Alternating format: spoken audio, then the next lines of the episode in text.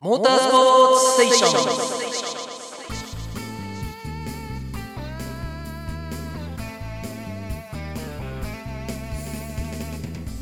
ン。1988年11回目の夏。前年惨敗したホンダは新旧取り混ぜて6台のファクトリー RVF を投入。ヤマハは前年同様にファクトリー YZF3 台体制監督として前年優勝を経験した平はその後ホンダで5年連続 500cc ワールドチャンピオンとなるマイケル・ドゥーハンとのコンビで彼自身の初勝利とヤマハ2連覇を目論川崎は耐久チームを含め4台のファクトリー ZXR7 で初勝利を目指す。鈴木は耐久チームに2台のファクトリー GSXR を託す。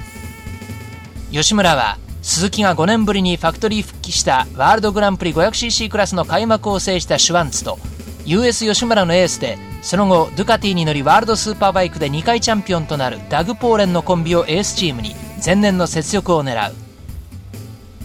森脇のマシンで往年の8体スターグレーム・クロスビーが復帰。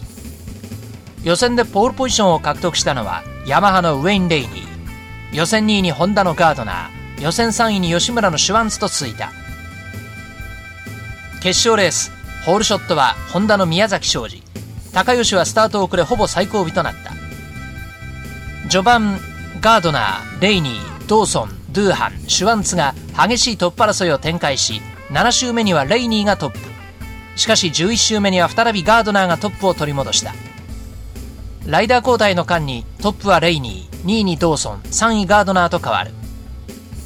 58周目2位のドーソンがデグナーカーブで転倒し交代。レース中盤の100周目3位のドゥーハンがピットインの間にポーレンが3位に浮上。トップのレイニーは予選とほぼ同じタイムで2位のガードナーを突き放しにかかった。ガードナーも意地を見せペースを上げたが105周目の東コースでマシントラブルを起こしストップ。ピットまで押して戻ったがリタイアしレイニー・マギー組の独走となった。2位争いは平ドゥーハン組とシュワンツ・ポーレン組で行われ終盤を迎えた。188周目トップのマギーがヘッドライトがつかずにピットイン。すぐにコースに戻りトップを守った。そして196周目残り11分。3位の平が S 字でストップ。またしても平は苦渋を飲むことになった。結局トップ独走のレイニー・マギー組が優勝を飾りマギーとヤマハは8対2連勝。